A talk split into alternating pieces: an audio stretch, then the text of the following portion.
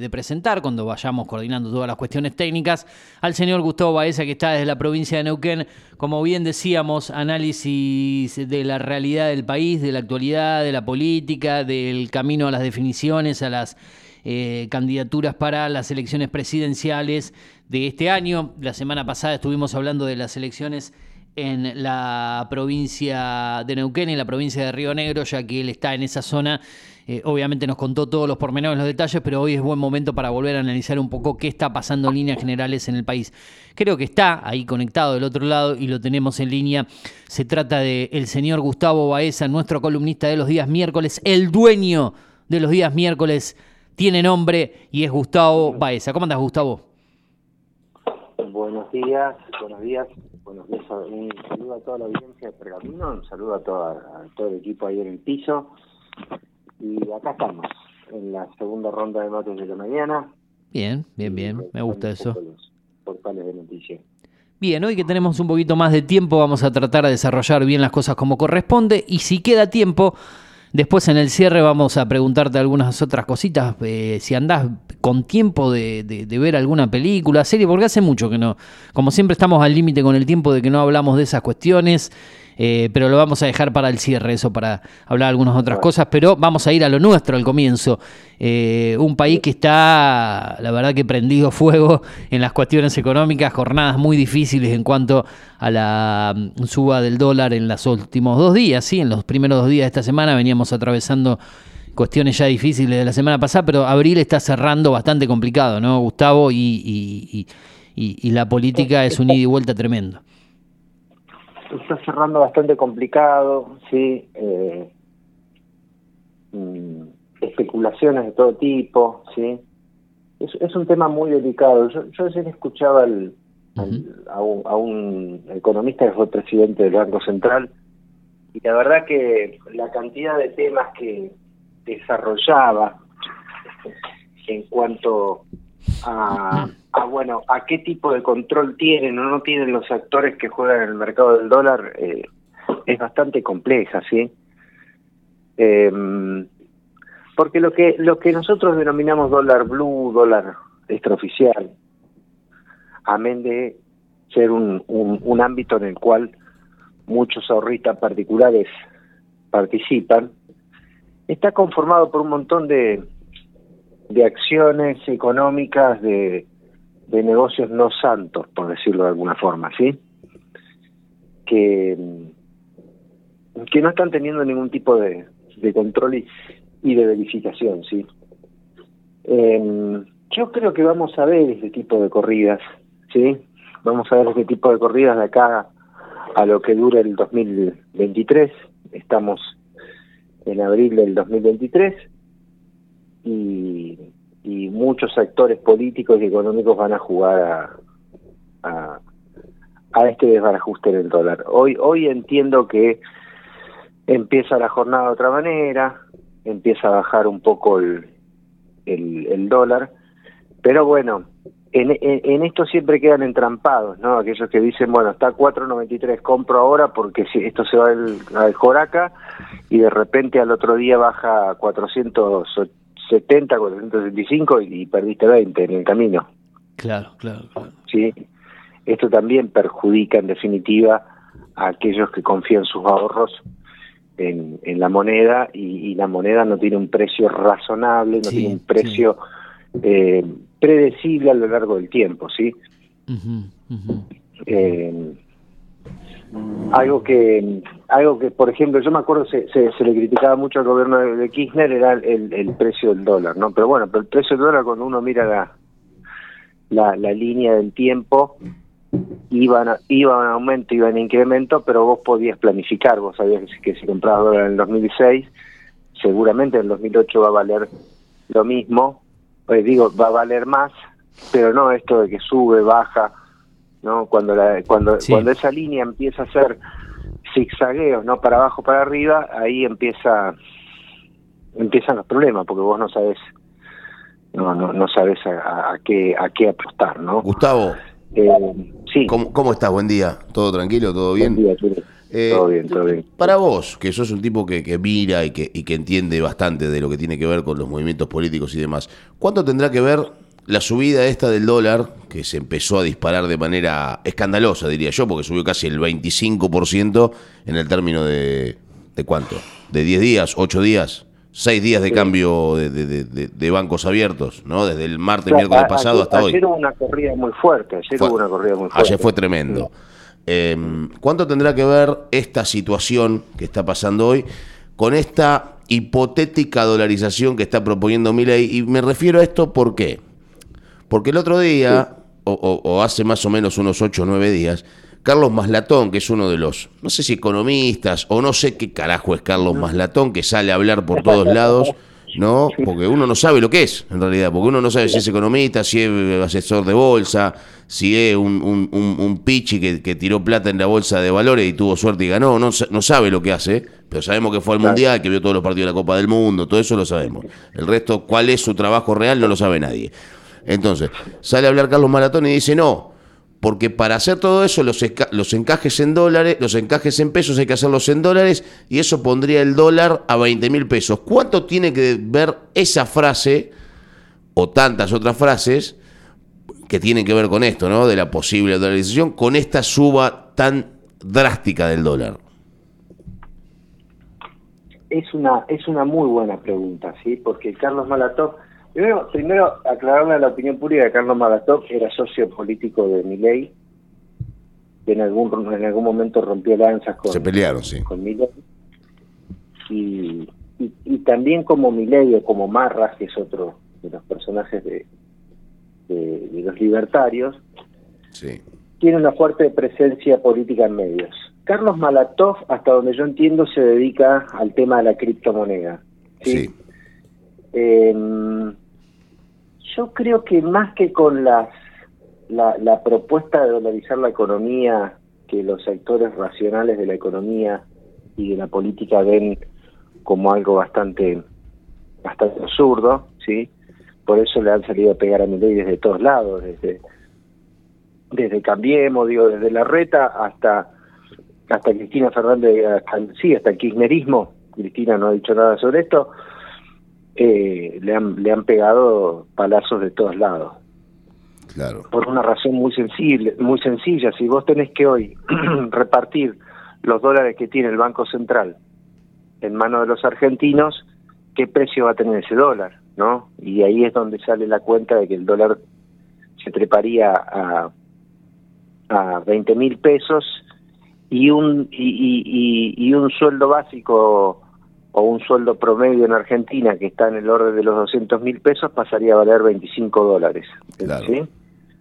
Entonces, la, dolarización es impracticable. O sea, con la, escasez de dólares que hay, eh, es algo que no tiene mucho, mucho objeto.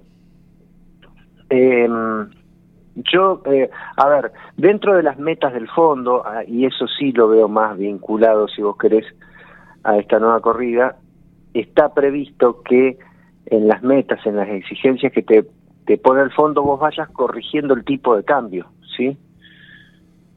Entonces, eso sí es una presión importante. Ahora, el tema es, una cosa es corregir el tipo de cambio, llevando una línea que el dólar vaya eh, transitando una línea razonable, ¿no? De ascenso paulatino, y otra cosa es que el dólar te suba a 500, te baje a 475, al otro día te vaya a 620, eso eh, me parece que en torno a esa especulación o a esas presiones del fondo se producen eh, o, están relacionadas un poco estas corridas. Claro, pero acá, la intención no es que haya cambio.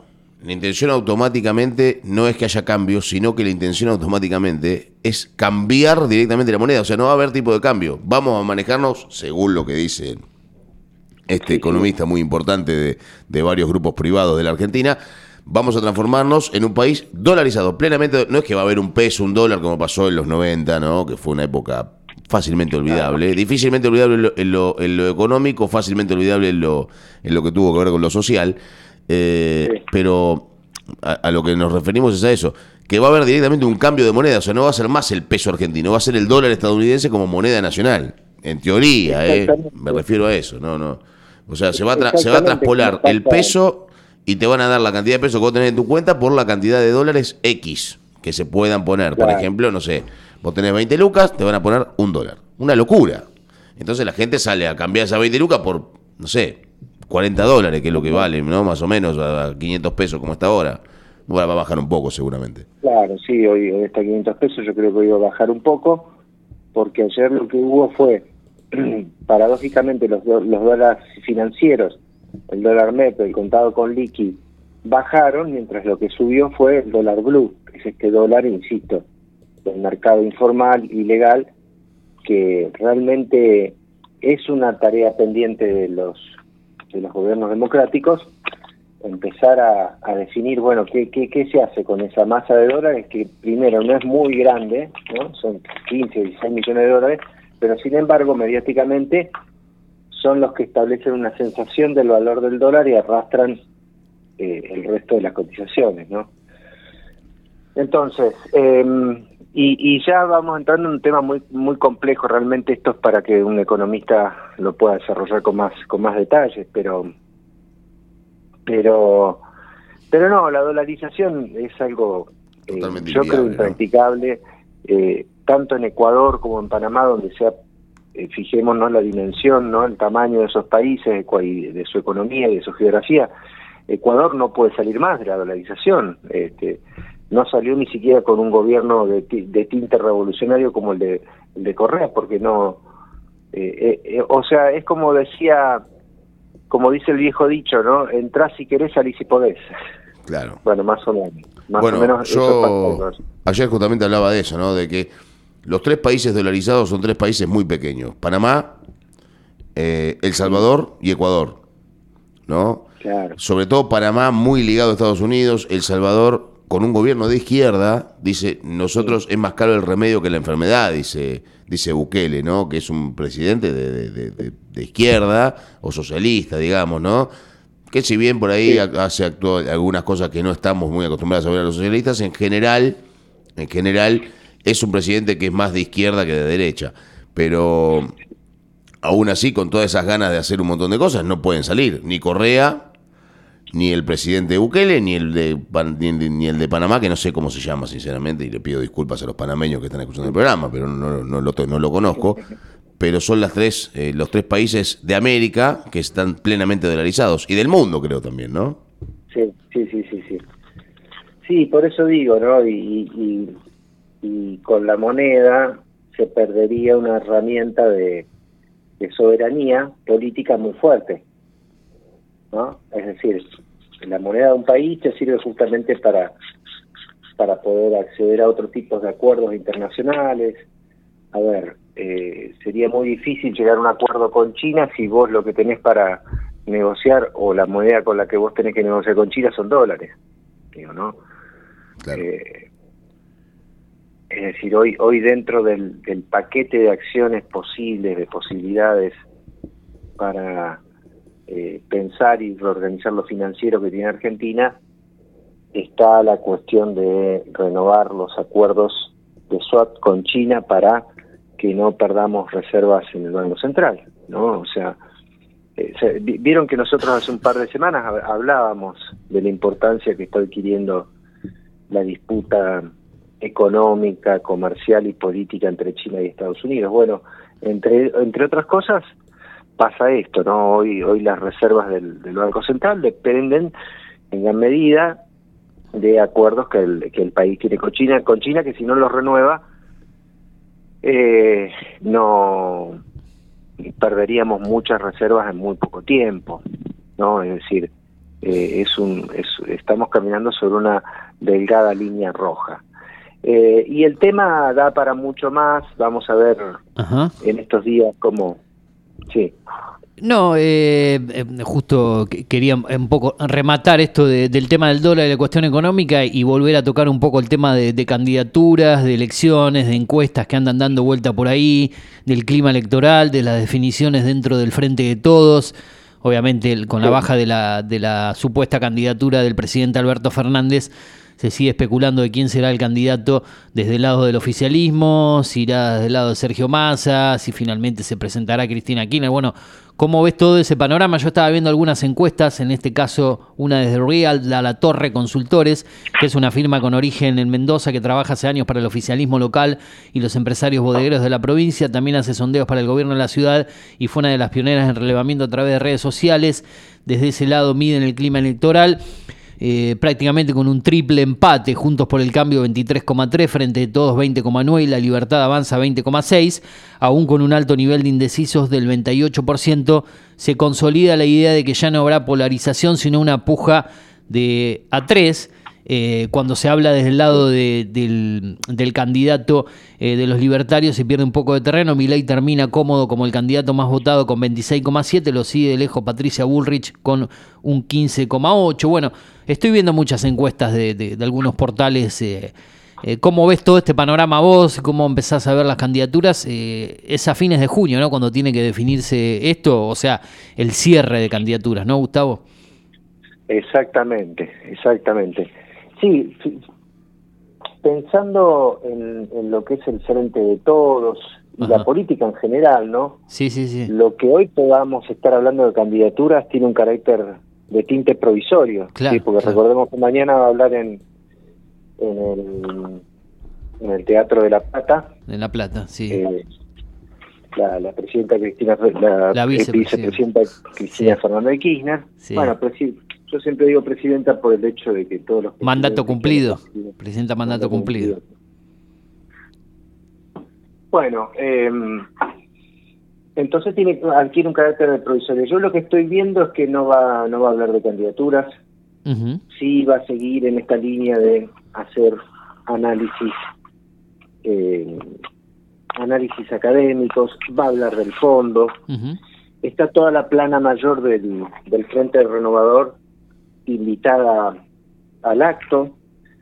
Massa no, Massa no va a concurrir, Massa, está, está en otras, en otros temas, ¿no? O sea, no, no puede eh, ni siquiera no es que no se especule con la candidatura de Massa, se especula, lo que pasa es que su campaña de gobierno, si existe algo parecido a una campaña de gobierno de Sergio Massa, será tratar de llevar de la mejor manera posible el timón de la economía.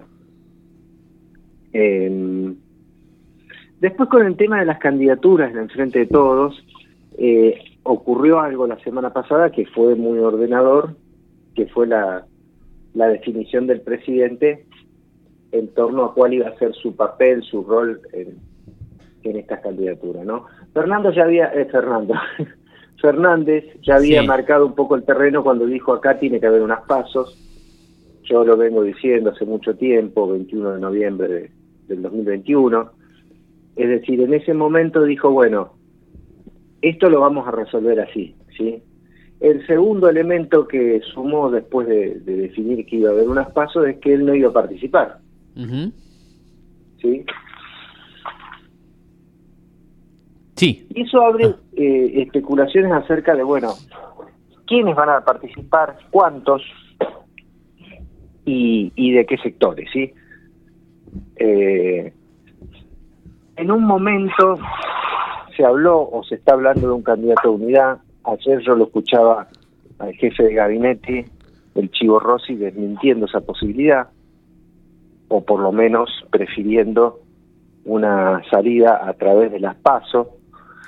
Yo creo que es muy difícil hoy encontrar un candidato de unidad que satisfaga a todas las partes hay un jugador, yo creo que en términos electorales por ahí muy menor, pero en términos de definiciones políticas bastante eh, importante dentro del kirchnerismo, que marca los límites sí de, eh, de, elección del candidato eh, en un frente y sobre todo pensando en un candidato de unidad. me estoy me estoy refiriendo a Juan Grabois sí, que probablemente no sea un candidato que mida electoralmente mucho, claro. pero Juan Grabois te marca la cancha, Sí, sí, más que nada con, con, lo que declara generalmente cuando declara es bastante polémico, ¿no? No, no deja títeres sin cabeza. Hace la cancha te marca, te marca la, la, línea de cal del costado izquierdo de la cancha, ¿no? bueno, este, Massa es un traidor. Este, sí, sí, sí, sí, Es decir, te, te, dice lo que el kirchnerismo, lo que el núcleo duro del kirchnerismo no, querría como candidato a, Exacto. A, a presidente. Sí, entonces ese tipo de, expresiones derrumba la posibilidad de un candidato único. ¿Suman en algo esas, eh, esas eh, presiones, manifestaciones de Grabois o no? ¿O no suman en nada? No aportan nada. Mira, suman, yo creo que son una, una, prueba de ensayo y error eh, para ver si dentro del espacio kirchnerista, peronista, nacional y popular, aparece algo parecido a un discurso más eh, agresivo, más confrontativo, ¿sí? Eh, en esa línea, por ejemplo, yo estoy observando, y, tal vez con, mucha más diplomacia verbal, al mismo Koki Capitanich, ¿sí? Capitanich, que es un tipo que debe estar midiendo 8 o 9 puntos en las encuestas. Mira está saliendo a hablar con contundencias y con un programa eh, bastante radical que no está presente en otros candidatos, ¿no? Está hablando de reforma constitucional, eh, de poner el acento de la política en aquellos temas de, que afectan a nuestra soberanía económica, como es, por ejemplo, el dragado del río Paraná, qué vamos a hacer con la reserva de litio, cómo vamos a administrar las reservas hidrocarburíferas de vaca muerta, ¿no? Con propuestas bastante eh, a la izquierda, si se quiere, ¿no? Eh, y yo, es, es, difícil arriesgar, ¿no? Porque en, otras, en otros momentos del país uno decía, bueno, sí, hay muchos candidatos, pero va a ser este. O sea, no. O, incluso cuando había una polarización en el kirchnerismo en, el 2015 entre eh, Randazo y Scioli, vos decías, sí, no, está bien, Randazo sí, pero todos los días saliendo encuestas distintas diciéndote que Scioli medía más. Y en, y en el fondo vos sabías que el candidato iba a ser Scioli, te gustara o no te gustara. Hoy está eso mucho más complejo, por lo menos dentro del peronismo, ¿no? Eh, entonces, ¿qué pasa? Eh, más allá, más allá, valga la redundancia, de masa, ¿no? Que, que podría ser una figura eh, importante como candidato, eh, Massa tiene el problema de, llevar adelante la economía de la mejor manera posible. Suena como candidato a unidad también Scioli, sí. lo cual es un problema dentro del Frente Renovador porque Scioli se lleva muy, muy mal este, con, con Sergio Massa. Recordemos el capítulo de, de Massa desembarcando en el Ministerio de Economía y la breve la breve dirección del Ministerio de Industria de dos semanas de Daniel Scioli. Volvió a Brasil, no duró ni dos semanas, enseguida volvió a Brasil de vuelta. Es más, eh, a más allá en el tiempo eh, fueron eh, los dos candidatos junto a Mauricio Macri a, presidente, digamos, eran rivales, adversarios. ¿A dónde habrán, seguramente esos votos de, de, masa en primera vuelta fueron a parar muchos para que después termine ganando Macri, ¿no? de los votantes de, masa fueron a parar a Macri, calculo yo. Sí, sí, sí, sí. Para que después gane Macri, eh, muchos de los votos de masa en ese momento fueron a parar a, al señor. Mauricio Macri. Eh, Gustavo, mm, dijimos que... Bueno, a ver, no, recordemos, la, la, la, hay, un, hay un libro que salió hace poco que se llama La Revista, no sé si lo he mencionado ya en otra columna, sí. de, de Genú, no me acuerdo el nombre del periodista ahora, Genaus, es el apellido, así se escribe, que se llama La Revista, que es una, biografía no autorizada de Massa. ¿De Massa? sí, de Massa, sí, donde entre otras cosas se comenta la el estrecho vínculo de amistad entre Massa y Horacio Rodríguez Larreta, ¿sí? Mira. Eh, sobre todo por las, las ex esposas que eran muy amigas, Galmarini y, ah, y Bárbara ¿sí? Sí, sí, Los hijos de Massa son muy amigos y un estrecho de de hecho, el periodista en un momento, en una entrevista que le hacen, dice que lo fue a ver a Rodríguez Larreta y cuando, después de que le costó mucho que Rodríguez Larreta lo, lo atienda, vieron por Rodríguez Larreta, lo corregí. El, intendente Rodríguez. El intendente Rodríguez. Sí. el intendente Bien. Rodríguez lo recibe este, Claro, y le dice, a mí de Sergio no me vas a sacar nada. Y dice, bueno, no, pero yo te quería entrevistar para digo, sí, sí, sí, pero de mí no vas a sacar nada, ya que yo no voy a hablar nada más. Nada de Sergio, Sergio es gran amigo mío. Bueno, Bueno, creo que en el fondo son entre son amigos todos, qué sé yo.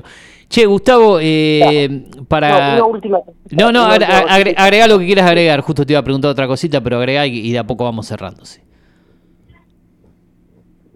No, sí. Eh, yo lo que no lo que no lo que no he visto en estos últimos cuatro años ningún jugador que salga ningún gobernador perdón Sí. que salga a, salga de su lugar de comodidad y salga a jugar fuerte más allá de Capitanich que podría ser un candidato que habría que instalar con un aparato comunicacional muy grande Claro, claro. y no sé, a mí se me ocurre, son ideas extraviadas de, de- de politólogo, ¿no? Eh, apostar nuevamente a la, a la cuestión de las fórmulas, ¿sí? Porque en las fórmulas se pueden llegar a, a encontrar equilibrios que eh, aglutinen la mayor cantidad de votos, ¿no? Eh, ninguno de los candidatos del Frente de Todos por sí solo este, salvo la excepción de, de, de Kicillof, podría llegar a arrastrar los votos de Cristina, ¿sí? Y hay que ver qué pasa con esos candidatos si Cristina no está en ninguna lista, si no está en ningún armado político, ¿sí? Claro, claro. O sea, también queda eso entre el signo de paréntesis. Digo, Kicillof sin Cristina en ninguna lista, en ningún lugar, ¿suma los mismos votos que Cristina? Es una pregunta. Sí.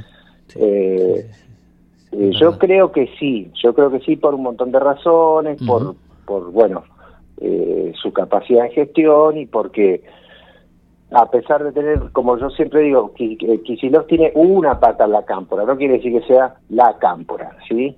Eh, y ha construido vínculos y ha, y ha llevado una gestión Bien. bastante, yo no estoy en la provincia, Sí, sí, sí, sí, sí, sí. Ah, no, decía, eh, yo no vivo en la provincia de Buenos Aires, pero hace poco tuve la posibilidad de recorrerla y no se ve tan mal la provincia, ¿sí? No me quiero meter en ese terreno porque no...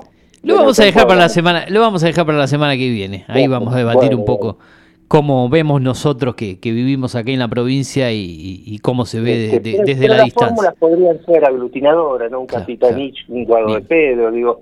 eh, me da la impresión de que viene por ese lado, pero bueno. Espectacular. Es muy provisorio y mañana puede ser que si Cristina sale un poco de la retórica, yo creo que va a hablar mucho del fondo, todo el mundo dice, de Sí. hecho el título de la conferencia eh, está pensado en ese sentido, en que Cristina hable del Fondo Monetario Internacional, de temas económicos. Bárbaro. No, no creo que haya definiciones mañana, pero puede llegar a haber abrirse Bien. una puerta en ese sentido, sí. Bien, Gustavo, estamos ya sobre el cierre a manera cortita, eh, sintética. Te pregunto porque sé que te, te enganchabas con esto y, y cuando preguntábamos, eh, eh, ¿qué andás haciendo fuera de, de- de tu- tus tiempos de trabajo en la política? ¿Ves algo? ¿Ves película? ¿Ves serie? ¿En qué anda Baeza? ¿Ve deporte? ¿Ve fútbol? ¿Está viendo a Boca? ¿Con, ¿Con qué se distrae? Y con esto cerramos. Sí, sí. Mira, me, me, me estoy distrayendo últimamente con una serie que la voy viendo de a poco cuando tengo tiempo, A ver. eh, que supuestamente es como una como el libro este de Rayuela de Cortázar que se puede leer de arriba para abajo, por el medio, por Sí. eh, Caleidoscopio, ¿sí? De Netflix. Ah, Caleidoscopio. Sí, esa, serie se estrenó bien a comienzo de este año. No sé si allá por el primero de enero. Creo que está el, el actor de, de Breaking Bad, de Better Call Saul, el, el morocho Espósito de, de apellido, Giancarlo Espósito, ¿no? Si no me equivoco. Gustavo Garfinkel, ¿no? Se llamaba en la en, en Breaking Bad, en Breaking ¿no? Pues, Bad. Augusto- El que tenía la pollería, la, la- la pollería, la- donde se vendían estas cosas de, de, de pollo, de, un, personaje medio siniestro, aparte de eso, ¿no? Sí. El- Gran, gran actor, ¿eh? Se come la serie. Sí, Giancarlo Espósito, eh, ahí está. En eso andas. Bueno, Me- Así bien. que bueno. Cuando hay tiempo lo haces. Nosotros nos vamos despidiendo, Gustavo, así que te agradezco porque ya queremos rematar el programa. Te vamos a encontrar, si no es el miércoles, el jueves de la semana que viene, seguro por acá. Perfecto, buenísimo. Así Bueno, desarrollamos más las cosas. compartir con ustedes como siempre y un saludo a todo, toda la ciudad de Pergamino. Abrazo grande, Gustavo, hasta la próxima. Hasta luego, hasta luego. Bien. Gustavo Baeza, nuestro columnista política, actualidad, hablando de economía un poco más. Tú estamos sobre el cierre ya.